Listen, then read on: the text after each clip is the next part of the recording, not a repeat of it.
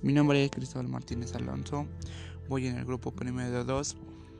Mi experiencia del COVID-19 pues, ha sido grave, ya que emocionalmente ha sido una frustración estudiar en línea, socialmente en quedarse en casa y no compartir tus sentimientos, tus experiencias de toda tu vida con una persona.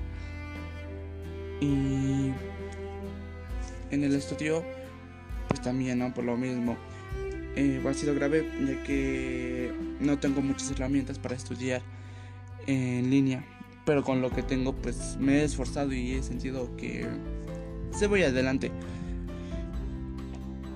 Eh, una experiencia grave que he pasado entre el COVID-19 ha sido el fallecimiento de un, familiar muy cercano a mí.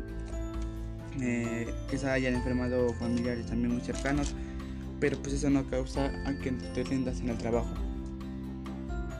Lamentablemente a nosotros nos tocó esta enfermedad, pero eso no es un obstáculo en seguir adelante, ya que todo todo va a su tiempo. Y pues a salir adelante no uno mismo. No no rendirse, ya que pues a pesar que tu mundo se relumbre por dentro, siempre tienes que estar de enfrente y tomar tus experiencias, tus consecuencias en la vida. Uno mismo tiene que enfrentarse a la vida, porque si no la vida va a enfrentarse a nosotros y no vamos a poder cómo controlarla. Y pues a cuidarnos todos ya que si uno se cuida, se cuidan todos.